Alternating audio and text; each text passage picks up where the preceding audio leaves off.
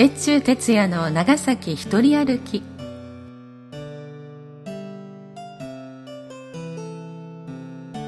NOC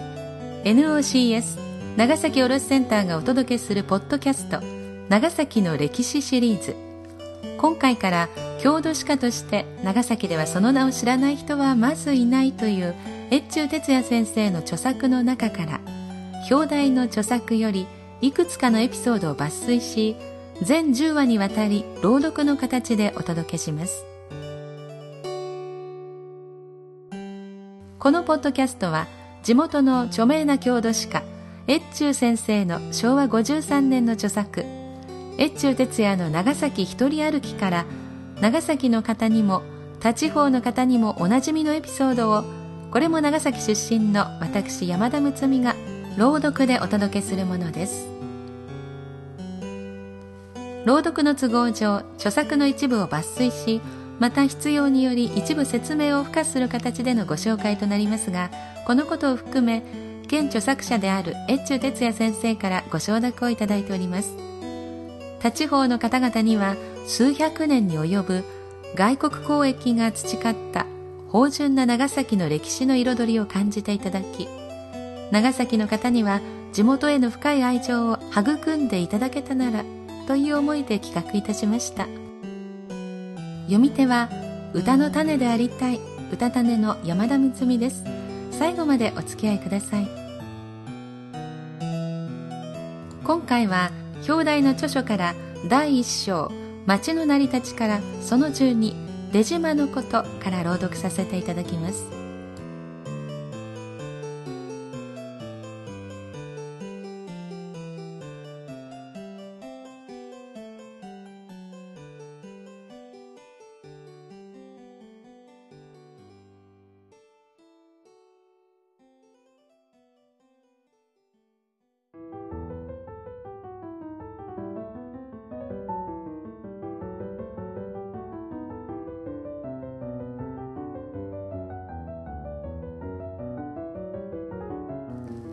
出島のこと。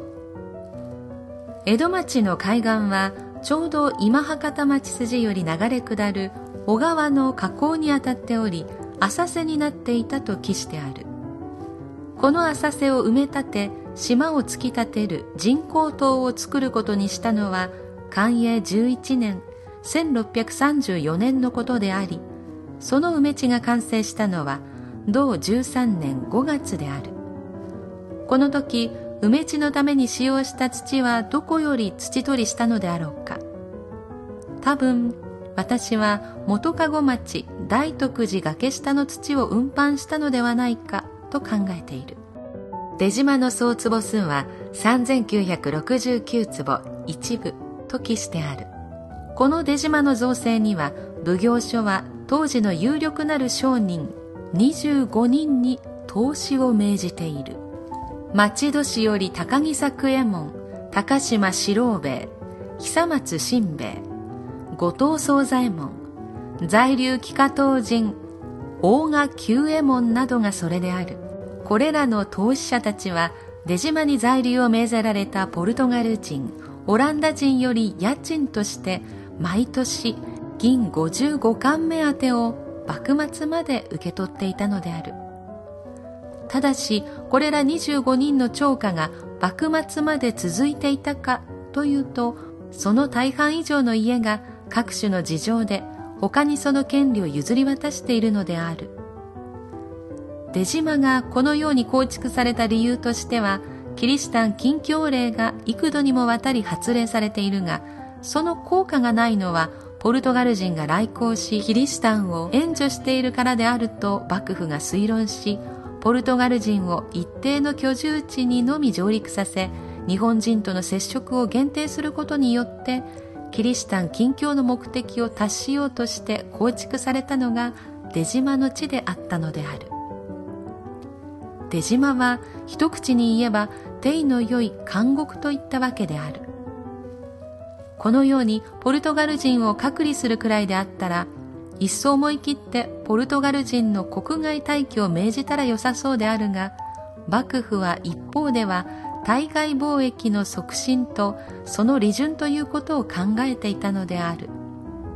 しかし幕府がポルトガル人に代わる対外貿易国としてオランダ人の地位を認めた時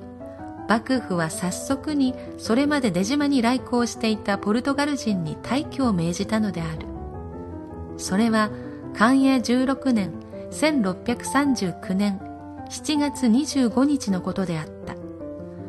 しかもオランダは貿易にのみ専念しキリシタンの布教には一切関係しないことを表明していたのである。その前年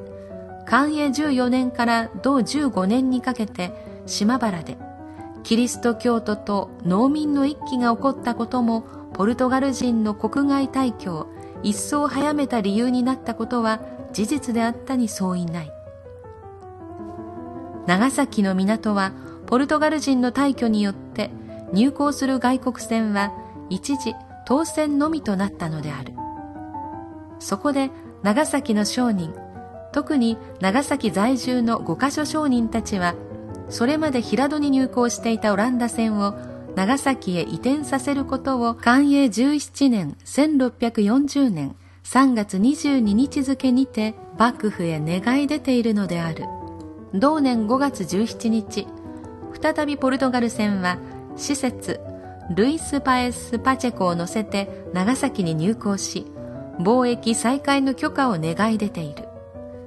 幕府はこの時厳しく通行拒絶のことを伝え施設以下61人を西坂の形状で斬首し下級船員13名はこの模様を本国に伝えるべくマカオに送り返している。現在であれば大変な国際問題になったことであろうしポルトガルから攻撃してくることも考えられたであろうがどうにか事なきを得たのは日本が島国でありヨーロッパより遠隔の地であったからに他ならぬのである。一方オランダは平戸より長崎への移転には反対であり平戸オランダ商館長崎移転反対の運動をそれなりに展開していたが功を奏することなく寛永18年1641年6月平戸オランダ商館は長崎に移転してきた。この間のことについては長住陽子先生翻訳のオランダ召喚日誌を読まれるとよい。昨今出島の地はなぜ扇形に埋め地されたのであろうかと質問されてくる人が多いのである。このことについて一説には三代将軍家光が家臣に出島はどのように作りましょうかと聞かれた時手元の扇をさっと開いてこのように形に作ったらよいと言われたという笑い話が残っているが実際の問題としては対岸の江戸町の海岸が岬の下の山裾であり曲線を描いているのでこれに合わせて埋め地されたので扇形になったのであると私は考えている。大正11年出島は国指定の史跡地に指定されたが史跡地内の土地は道路を除き全て民有地であったので何ら保存の処置が講ぜられることはなかった。戦後の処置については長崎断層第47州に当時の長崎教育課長であられた筑瀬義一氏の報告書があるので一読されるとよい。ちょうど私もこの時期山口光臣先生工学博士の下で指導を受けていたのでこの復興計画には朝からの因縁がある。はじめ第一期の工事が完成した時時期はどうするかという文化庁の計画に対して山口先生が将来こういう敷地の拡張ができたらこうしようと言って机上に庭園とミニ出島の模型を描かれたのが今日の出島庭園の基礎になったことを知る人が少ないのでここに当時の山口先生のご活躍を期しておく。当時は現在私有地になっている土地までまさか購入できるとは考えていなかったがその後の諸谷市長の粘り強い交渉で次々と旧出島敷地の買収が進められたことについては出島の保存について将来ともに忘れてはならない功績である。次に現在残っている石倉や庭園洋風建築群は出島オランダ商館があった当時のものではないということは知っておくべきことなのである。その意味で当時を忍ばせる模型が庭園内に作られているのである。出島にあった三角港もごく幕末か明治初年に作られたものである。出島の周囲に溝を作りたいという人もある。これは現状においては困難で不可能に近くなっている。島内八郎先生が戦後一応の出島の位置は確定しておくことが必要であるとして地面に秒を打たれて設定しておいてくださったので今後はさらにこれを確実なものに調査し新たな認識をその時点で作るべきであると考えている。出島の中島川沿いは明治18年中島川変流工事のため出島の約4分の1の地が川として拡張され昔の石垣が壊されているので現在ある出島石垣はそれ以後に築かれたものであることを知っておくべきであるし対岸の江戸町側の石垣もそれに応じて造成された石垣であることも知っておくべきである。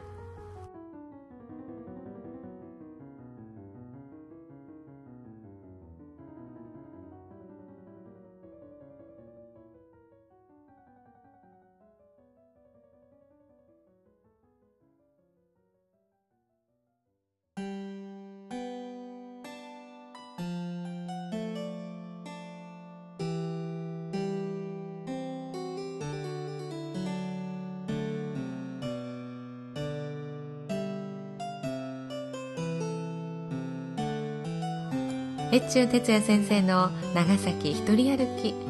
朗読を担当させていただく喜びがあります。今回のお話出島のお話は、えー、以前の朗読でも出島のお話は読ませていただいているので知っているお話も多かったんですけれども知らなかったのはあの61人が斬首されたという、えー、ルイス・バイス・バチェコを乗せた船。の扱いについてなんですけれども、61年1人の帰りを待った人がポルトガルにはいらしたわけで本国でずっと待っていた帰りを待っていたご家族のことをちょっと思いますよね、えー、そしてお墓はどこにあるんだろうとかこの方たちの魂への弔いということは長崎でもなされたのかとかポルトガルではマカオではどうだったのかと馳せました。知らないことが本当にたくさんで、えー、ますます朗読をさせていただく喜びが増しています。次回第2話は第2章長崎の年中行事賞から長崎くんちの巻を予定しております。なおこの朗読の原作長崎物知り草第5巻朗読は一部を抜粋してお届けしております。原作本は長崎市アーケード。公文堂でお買い求めいただくか同社ホームページ http コロンスラッシュスラッシュ shop.yurapuka.net スラッシュ typint スラッシュにてご注文いただくかネット注文がご心配な方は出版元有限会社タイピスト印刷電話095-825-4777までお問い合わせいただきますようお願いいたします。挿絵や図版などもあり、越中先生の名文とともに楽しんでいただけることと思います。このポッドキャストは NOC 長崎卸センター NOCS 長崎卸センターサービスがお届けいたしました。本文中差別または差別的とみなされかねない表現がある可能性もありますが著作者にはそのような意図がないことはもちろんであり原文の芳醇な香りを残すべく原則本文のまま朗読しております。ご了承いただきますようお願いいたします。なおご意見ご指摘は nocs@ e064.com まで電子メールでお送りいただければその内容のご紹介を当社ホームページで行い今後の配信の参考とさせていただきます。よろしくお願いいたします。では次回もダウンロードお願いいたします。次回までしばらくの間さようなら。歌の種でありたい歌種の山田睦美でした。